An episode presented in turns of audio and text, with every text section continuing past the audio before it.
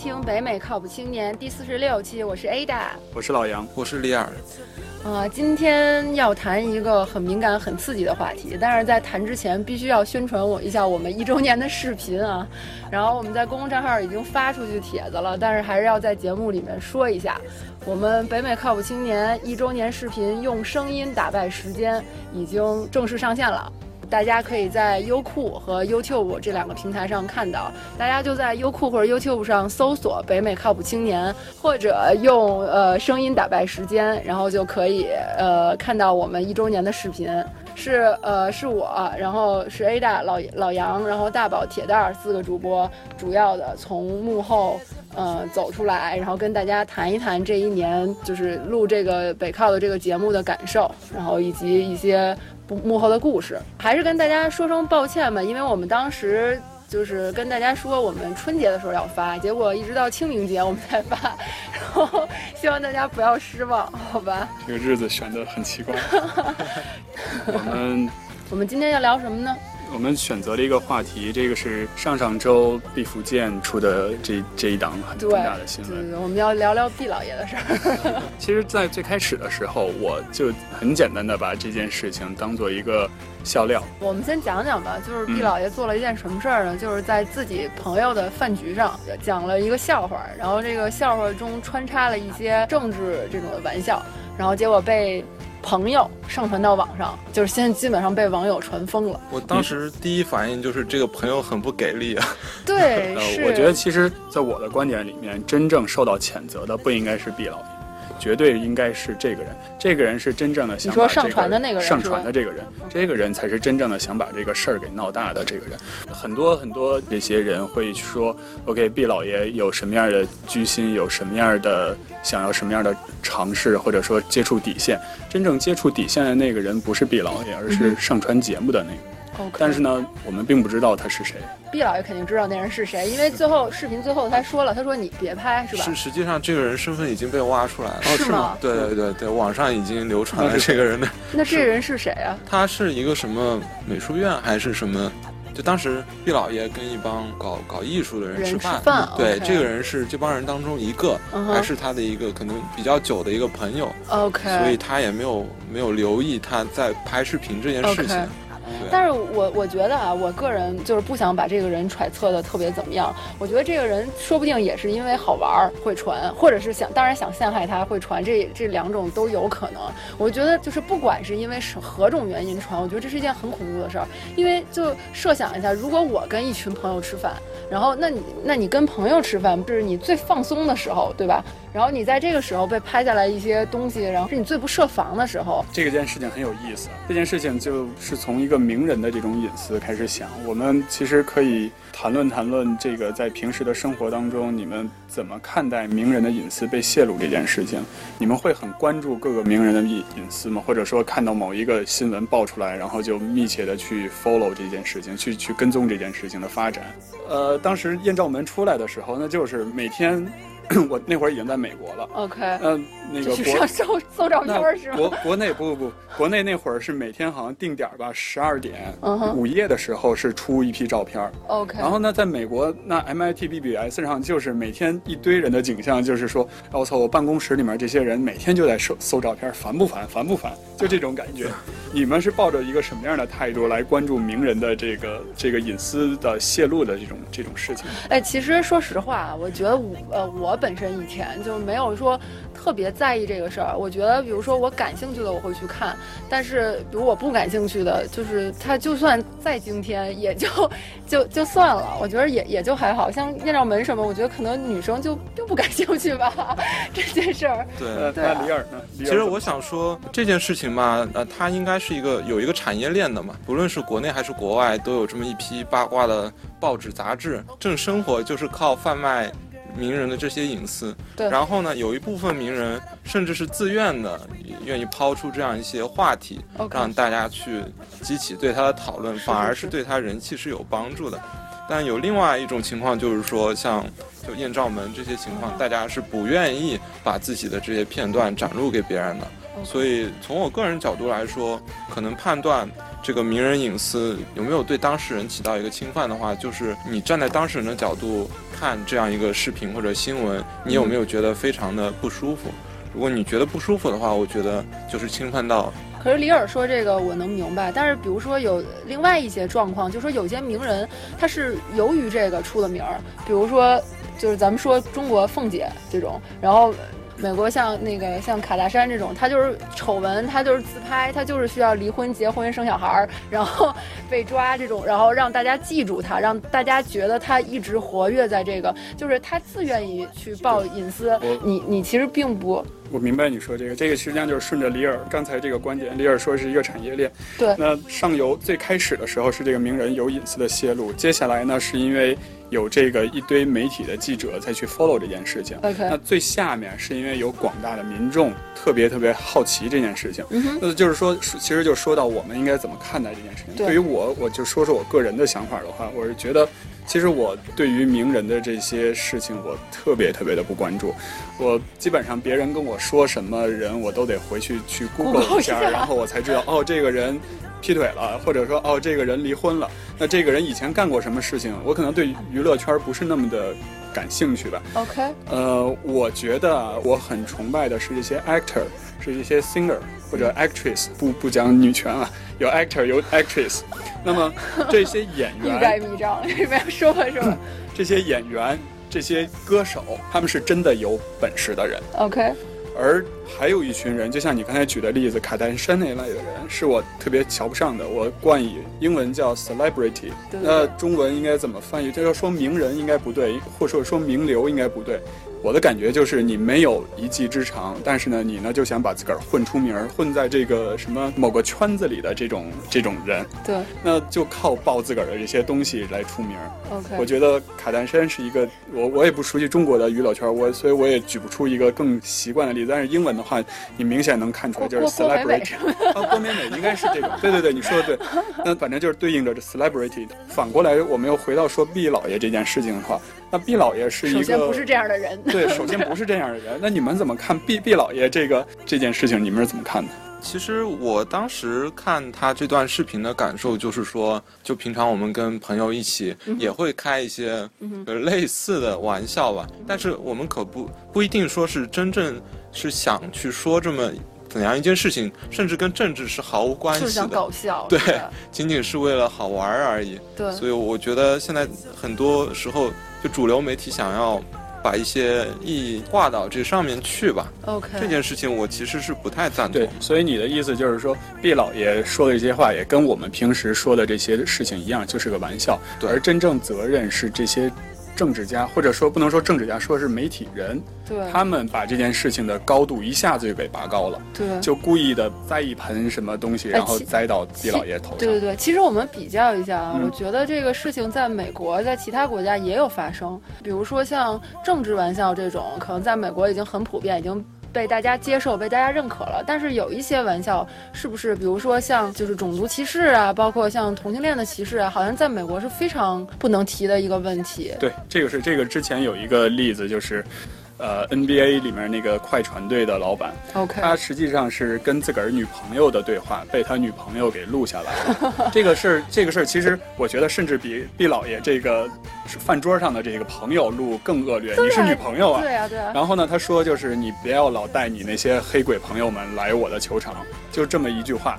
然后呢，录完了之后，他女朋友，我猜啊，这件事情，他女朋友怎么会录下他们那是那肯，所以这个你问到症结上了，他为什么会正好录下这句话？那肯定是先录，先录，录完了之后就一直勾着你在说这句话，等到你说出来这句话了，那你就上当了。然后就马上把这句话就给 release 出去，就跟媒体说他这么他是这么样一个种族主义者。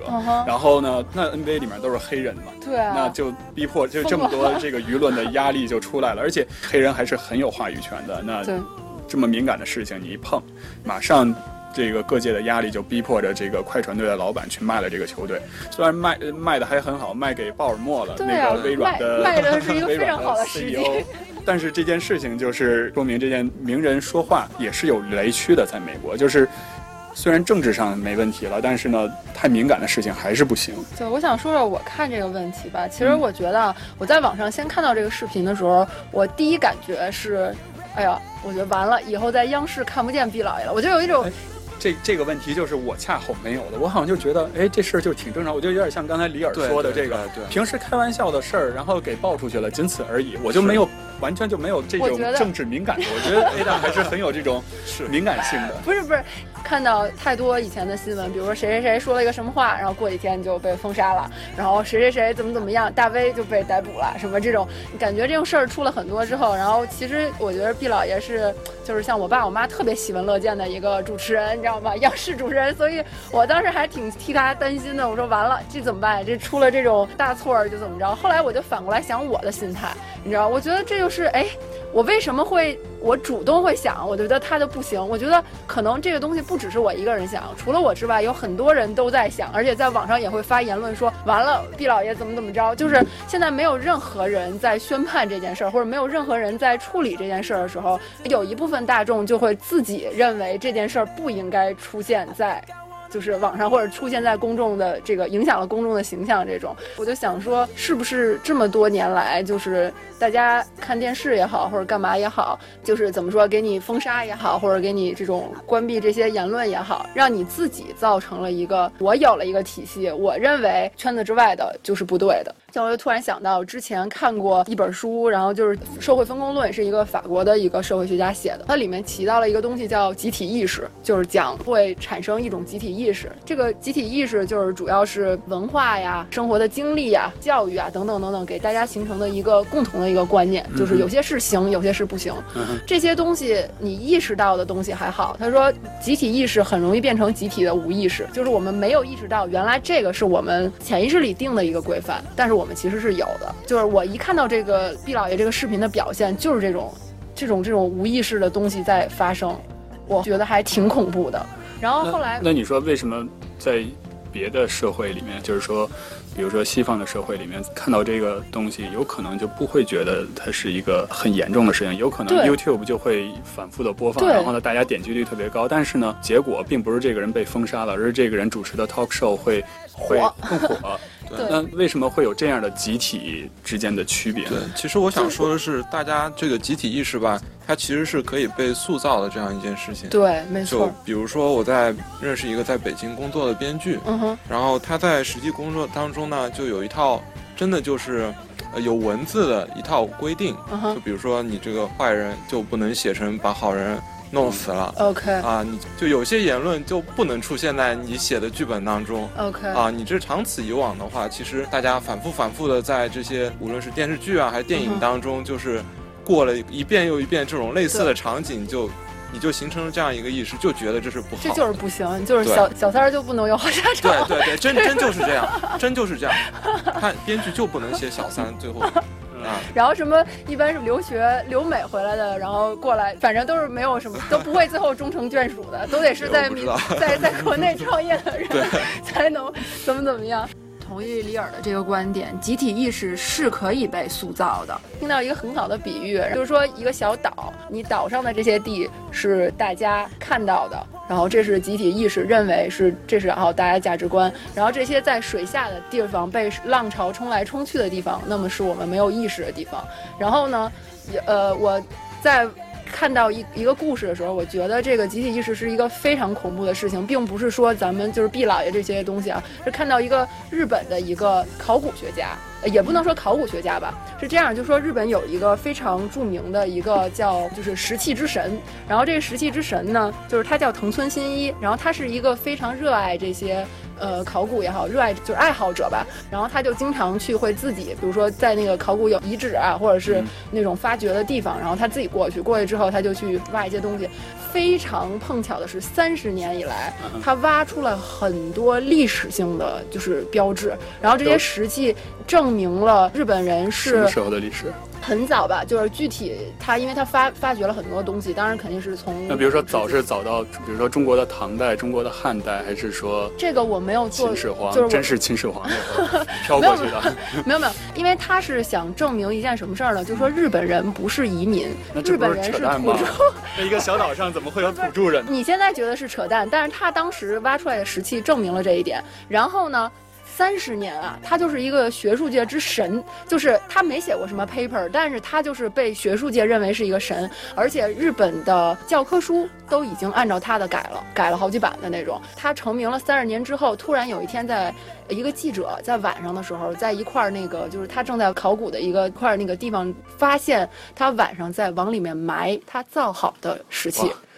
这是学术造假呀！这放现这是什么时候的事儿？这就是现在的事儿是吗？不是，要是放在我们这个领域，那真是学学术造假。不是我我的意思，我觉得很恐怖的一点是，他是一个业余的爱好者。呃，日本应该有很多好的科学家，全世界有好多很多好的这种考古学家，对吧？就说日本的吧，日本的这些考古学家任由一个。造假的人造了一一百五十多次还是一百九十多次，我记不清楚，一百多次的假，以至于写进他们的教科书，成为他们的正史。为什么会出现这种情况？就是日本人希望相信自己是从始自终，就是自己发展出来的一个民族，而不是某一个国家的移民移到这个岛上来的。那我觉得这个这个东西就有点像这种带有 bias、带有偏见的科学。那比如说，那我们国家那会儿还有说亩产水稻亩产万斤。那不就是跟这个一样，大家都情愿相信，那都不管这个事情是不是那么的 make sense。但日本人就是，我们就愿意相信这件事情，我们是原始的，原始就生活在日本这个岛上，而不用说是从别的地方过来的。对，我所以我就觉得这种集体意识非常恐怖啊，或者说集体无意识吧，非常恐怖。就是它会由大家的一个意愿，根据这个意愿去找一些证据，然后来匹配它，而不是说这个事情真的是这样的。这件事儿其实就是跟我们息息相关的事儿了。然后我们其实不光有怎么说呀，窥探名人隐私的的想法，其实我们潜意识里都有这种东西，就是可能看看他不为人知的一面，或者比如说这个故事背后的事儿啊，或者说是让你比较惊诧的事儿。对，这是窥奇对，这是好奇心的这种趋势。对对对对对，我就说这是大家的潜意识。很恐怖的一件事，就是说我们周围的人其实也会想探测到，比如说我今儿跟李尔吃饭。然后我就想知道，哎，里尔要是出了什么惊天动地大事儿，我就很想知道。潜意识里是这样的。那我能标榜我自己吗？我觉得我不想知道是吗？我好像，我我确实是这样子。我觉得其实还有很多人觉得，比如说我很少去打听，我也可能我听到了之后，我也不愿意去跟别人说。我好像就对这种东西没有那么大的好奇心，因为我觉得在每一个人身上发生的事情都是。都是很正常的，那就是我相信那句话叫什么？就是存在的即是存在即合理，即合理的，对吧？我但是不是？但是我就说一个可能是你无意识的事儿，比如说啊，现在你在马路上碰到一件事故，比如俩人打起来了，或者俩人怎么怎么着了，你会不会录下来？会照相？会录吗？我现在可能还真不会了。那这个答案是不是很让你失失？没有没有，我就说你录过吗？有我我觉得我觉得如果要是太离谱的事情的话，因为一般两个人在那儿撕逼，我是不会录的了。那如果要是说。比如这件事情，我我愿意录一些我以后看上去有意思，愿意再拿出来再看一遍的事情。比如说，你这美国街头不是经常你逛商场的时候有人有人表演艺术，对啊，这种事情，那我录下来了，我会哎哪天朋友聚会，我拿出手机，我说你来看看这个，这是我在哪儿哪儿录的什么的这件事情。这种对于好奇或者说想要 spread out 的心情，我觉得跟那种是不一样。那老杨，我问你一个问题，这个你不会录的话，那比如说呃，李尔、老杨和我，我们仨吃饭。然后这上一盘菜，特别好看，你会照吗？哎，这我会，这 这是不是很俗啊？这件事情现在没有，不是俗不俗的问题。如果这张照片里你没有意识的照到了别人的影像，怎么办？对你问的很好。其实我在照相的时候，我还真是去考虑这个问题。我现在就是尽量。那你是一个很有功德的人。我我就是我真是尽量就是不会去碰这件事，这个别人的东西，我尽量会对准了那个这盘菜，我不会说去再看它的背景那些东西。OK，但是我确实也有过这种经历，就是我被照进来了，然后呢，照进来了。不过传我照片的人都会在后面，现在有那种特别特别流行的软件，都是每一个。脸上给你打个东西是吧？给你打个花儿，打个猪，打个什么狗猫猫脸那种东西是吧？对。然后呢，然后他都都给我打上了，所以我觉得那好吧，我也无所谓，就是这样子。OK。但是我理解你们说的，你说的如果要是这件事这张照片呢就被 spread out 出去了，比如说我只是想照这盘菜，结果后面看见这两个人，对。比如说举一个熟悉的就是，比如说两个公司的老总本来觉得这两个公司肯定不搭界的，嗯那把这一个饭局照完照片，发现这两个人就是在一起吃饭的，那你就会想这两个公司会不会有什么合作，有什么样的下一个产品？那可能这个股票就哪个会涨，哪个会跌，然后你就会会会有这样的，对对对，这个确实是，但是我不知道这件事情在这个社会上，你是用道德限制，用法律限制，我我这个问题我想不清楚。像李尔，你有遇到过此类的事儿吗？你有什么想法？其实我我我想举一个比较轻松搞笑的例子，就是今天我去伯克利玩，然后我朋友说他们每年到快期末的时候，呃，校园里会有裸奔，对对，会有裸奔。这个时候其实大家是可以出去照相、录像都有。OK，就你就想象，假如你正在裸奔，然后被人 被人会照吗？他们真真会照，可可可不是不是，可是你要出去裸奔，你知道你在公共场合，你就觉得我对，我是很自信的，对，不是我我就已经有被拍的准备了，是对吧？对，嗯，是吧？然然后然后你继续说，李儿，因为我那个朋友他是读新闻专业的，他就觉得这件事情是挺自然的，就他作为一个新闻从业者，他去去照相去录像，他并不会觉得自己心理上有任何的这个负疚感。OK，对。那我觉得这是一个新闻从业者的一个心态。那普通人会怎么样？普通人，我我对于这件事情，你要再问我刚才那个问题的话，我觉得我还真会去照的，但是我不会说。呃，我我我承认，我可能还会照女的，我肯定，但是我我的想法，我的想法还真是，就是哪天拿出来给别人看，我说，哎，这个人身材真好，我也可以，我也会照那个身材特别好男的，我说这这个人身材特别好，或者我跟我跟我爸妈说，这是我在波可以看到的东西，你看这个美国人，你爸妈接受得了吗？但是我觉得我给我爸妈看的照片应该是还是把脸都打上，远远的看，不不，那那个技术我还真不会，那个就是远远的看上去的那种感觉。啊，你说这个倒是，但是我觉得我做不出这。个拿着拿着自个儿照，就是照的照片到网上传播的，甚至我觉得就是，比如说艳照门那些事情，实际上都是跟自个儿比较亲密的人去传上去的东西。我觉得这样的人，他的心态简直……艳照门不是修电脑的吗？哦，是吗？那那是那是希尔顿的那些事情是吧？希尔顿的那盘那个那个录像带是被传出的。呃，希尔顿有这么一件事情，就是那个大家都知道的那个帕里斯希尔顿。嗯。然后呢？他对他是他就哎对他就是刚才我说的这个 celebrity，那么那个他就有一段这样的一个在这个床上的录录像带，然后被传出去了。他采取什么办法？我觉得其实这个办法是应该是我们这些国内的艺人们学习的。国内那些艺人就是开发布会，然后就去哭，哭到想让大家同情你们，那那怎么办？他就是说直接打官司说。你侵犯了我的肖像权，这盘录影带传了这么多，你侵犯了我的肖像权。OK，那你应该还给我钱。他他凭借了这个官司，他反而挣了一大笔钱。他本来就是想让自个儿的东西 spread 到出去的，对吧？然后呢，他出去了，他他纠纠结的是，我没挣着钱，我就出去了，那我得把这笔这笔钱给收回来，对不对？这这所以我觉得这是一个很好的思路，值得我们国内的这些人去借鉴。这是一个怎么说呀？中国和美国的一个非常大的不同吧？真的，好像中国一一旦传出这种，就算正常的途径，就我们说说汤唯去拍李安的电影，就是。这是一个艺术作品，它并没有任何就是其他的成分在里面，它都会被封杀一段时间，对吧？我觉觉得国内的，就是是不是对对大家的这个要求的，好像非常的严格呀？但是但是，国内要求严格的话，它另一方面又泄露的更厉害。你要你所谓的这个要求严格，就是说对于这个隐私的要求，你一点都不能。在外面漏是这种感觉，不是吗？另外一方面，我觉得我回了国之后，我手机上收到的这些垃圾短信，全是黄色图片，是吧？那不倒不是，就是说要数量上真的是要比在美国要多。那这是为什么呢？这为什么在国内反正这个前两天三幺五不是曝光了吗？对，就是这些嗯，像呃联通、移动他们都会贩卖客户的信息，对，主动的帮助那些垃圾短信的发送方。是吗？去对去做这样一件事情，确实是这样。那这个这个事情真的很出乎我的意料。但就其实我觉得，不管是就是国内这些供应商，其实都可以去做拦截的这个工作。对。然后自从它曝光了以后，好像据说啊，就是因为我现在也没有是国内的号了，就是据说收到的短信也好，什么也好，一下子就少了很多。对。就是他们是可能是经过那些挣了一些不义之财吧。对，那那那你们平时这个你们觉得还有什么样就是自己的隐私被触犯的一些行为吗？在生活中遇到的？其实我觉得就是普通人的隐私也挺重要的，就是我觉得大家不要以为只有名人的隐私一爆出来就会火。我觉得普通人的隐私，前一阵儿我就在 YouTube 上看到一个那个电影的 trailer，非常非常非常，就是一个它是一个恐怖片儿，它讲一个女孩，美国的女孩，然后就十几岁，然后去 party，然后呢大家都就是很开心，然后怎么怎么样，然后喝的喝的很醉啊什么的，然后女孩就呃有一张就是没有穿内裤的照片儿。然后她可能穿个裙子，然后但是她就醉倒在那儿没有意识了。然后有她的肯定是她的朋友们，party 也就是这么几个十几岁的小孩也是拍了一张照片，这照片就传到网上去了。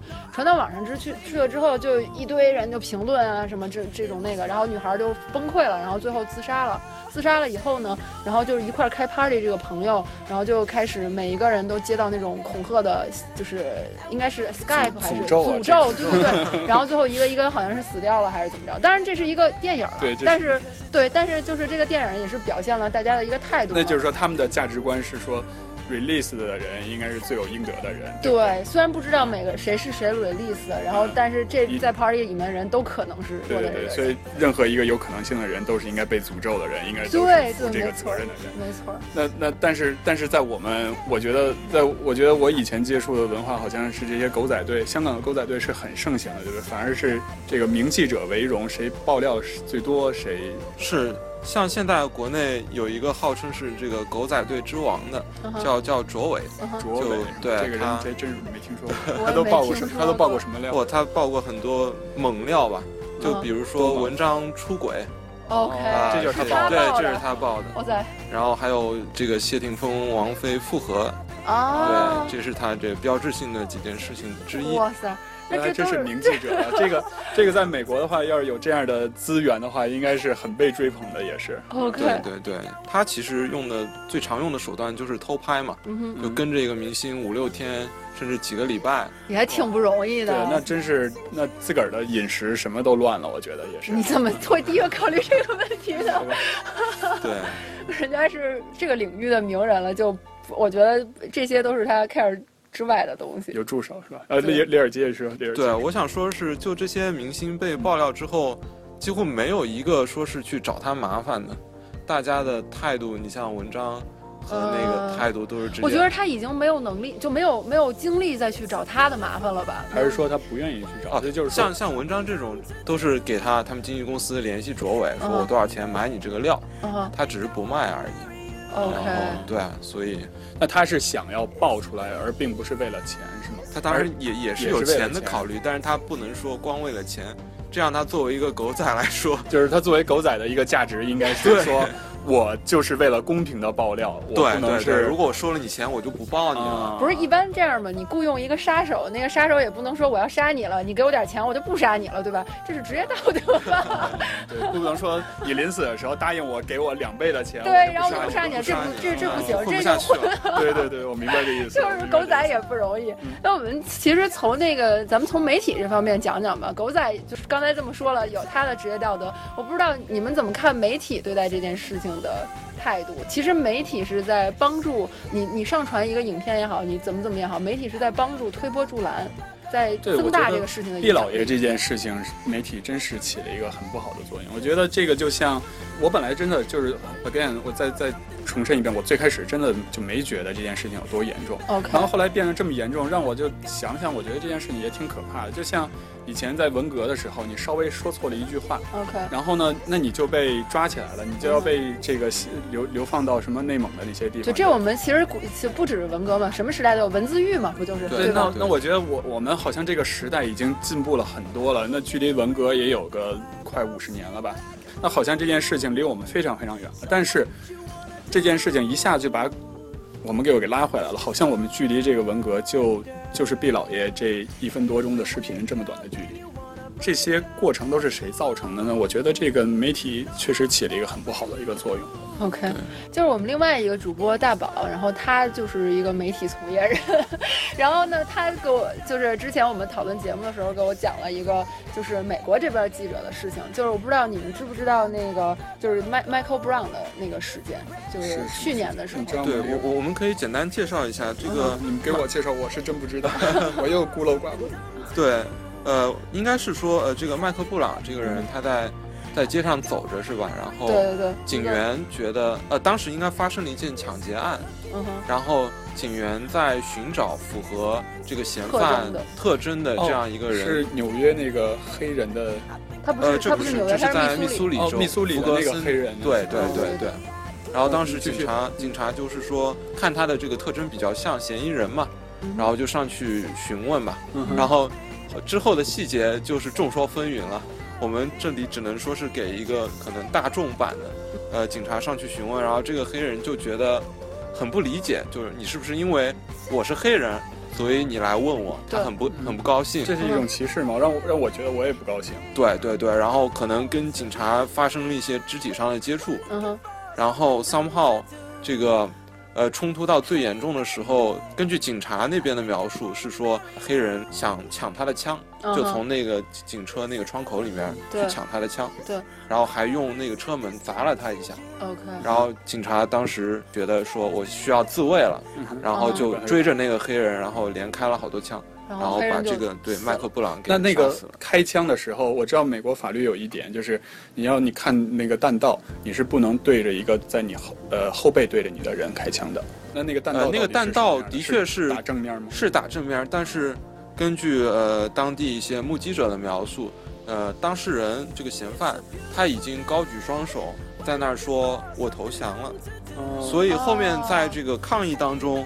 就是抗议者最常做的一个动作，就是把双手举起来，然后面向警察，说我我我手举起来了，你打我，就是就这样一个概念。但是对这件事儿吧，就是美国还蛮重视的。然后由于媒体的各种宣传，然后就反复的重播。他好像是警察的那个车里面，是不是有有一段录像还是怎样？对，反复的重播这些就是资料啊什么的。然后大家就讨论呀什么什么。然后最后出现了另另外一件事儿，就是。我觉得还就是复仇的事儿，就是那个在纽约，然后有一个就是相当于是抗议者中的一员吧，然后去因为此事产生了愤怒，然后呢就可能所谓的愤青或者什么，然后最后打死了两名警察。哦，是有一个警察还是华人的？对对对，有一个是华裔，对，有一个是华裔。我听说过这这这件事情也。对，然后我觉得就是这是联有联系的。对对对，这是这是这是其实是一一一系列的事件嘛，相当于说，然后那个我们另外主播就是大。宝就就说这个里面就是媒体起到了一个非常非常不好的作用，就是大宝知道内情，那应该没有，要不然大宝回国了呢。没有，然后他觉得这个这个事情就是因为媒体没有节操的、没有底线的去。让大家痛，就是触触碰大家的痛，就是痛点，然后让他让大家觉得这件事儿无法接受，以至于造成了非常大的愤怒，然后让这件事情越变越差，就造成另外一个暴力引发了民众的愤怒，对吧？对对对对，所以我觉得这个事情，呃，这个界限就是，就我觉得好的一点就是说，那我们如果黑人，比如说受到什么攻击，我们是应该维护，我们是不应该种族歧视，但是那这个就是这个。炒作也好，或者这个宣传也好，这个界限到底是在哪儿呢？呃，我想说这件事儿吧，就是有的时候大家可能觉得国内这个对言论的监管比较相对严一点嘛，嗯哼，但是在这个种族歧视这件事情上，我觉得国内做的还是挺好的。就是说，因为中国是不是一个是没有没有这个，因为是汉族是占绝对的统治地位，你只能是保护少数民族，不可能说有种族之间的冲突，没有这种。我我我是觉我是觉得啊，我是觉得，嗯，黑人和白人是非常容易区分的，但是你其他民族的人跟汉族可能不太那么容易区分，而且大家说实话，你各个地方的人都有各个地方的口音，对吧？然后你除我觉得比较严重的可能就是新疆、西藏的问题，因为而且我觉得原因很很大程度于就是新疆的，就是维族的人和汉族的人差别太大了，就是你一眼看过去，你能知道这个人是维族还是汉族，这种情况下大家矛盾就比较激烈，对吧？如果我都看。看不出来你是少数民族，那我不光是这个外表上，包括你宗教信仰上，呃，这也可能是一个比较重要的问题。是，对，是。我觉得就是从我们刚才讨论了，就是从各个各种方面来讲，我觉得从我们的角角度来讲，就是我们在看一个新闻的时候，是不是也应该对于这个事件有一个比较客观的认识？就是我我倒是我看一般的事情，我现在都觉得自己。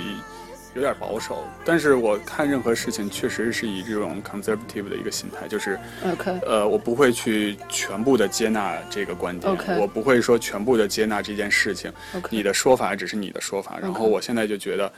就是我觉得读博是一个必须的，都回到这件事情了。那你每个人都有自己的观点，你谁知道谁的对呢？OK。那比如说，就像你刚才说那个考古学家那个事情，就是科学都是有 bias 的，更何况这个媒体的这些事情。对，这倒是。就又要提到我非常喜欢的那个梁文道。梁文道就是我之前看过一篇他的文章，然后就是讲中国反日情绪的。然后呢，我觉得呃其他的不说，就是他对社会事件的态度。然后他就说你。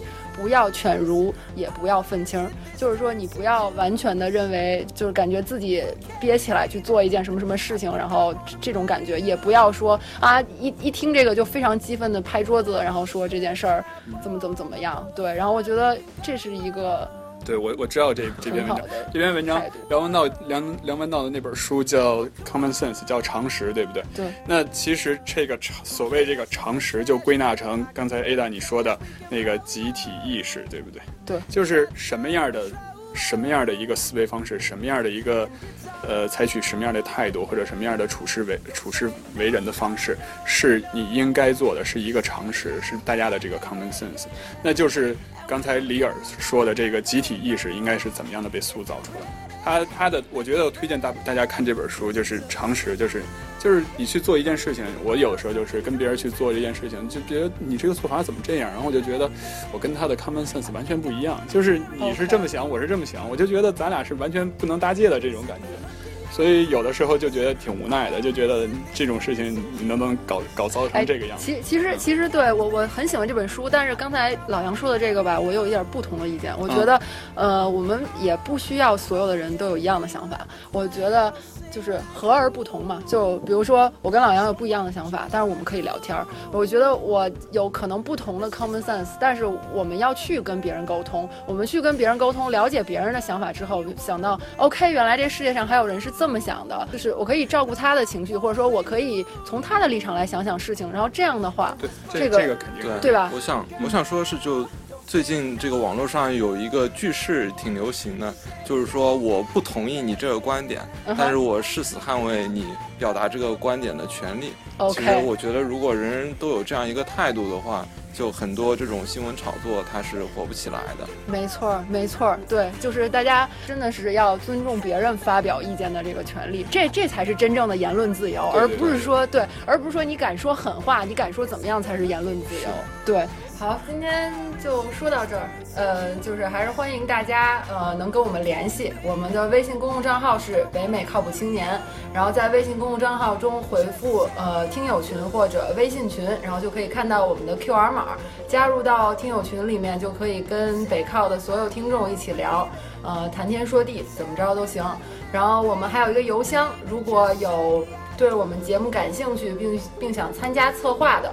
朋友们，不管你是在美国还是在中国，都可以给我们发邮件。我们的邮箱地址是八零 talkshow at gmail dot com，八零是数字的八零。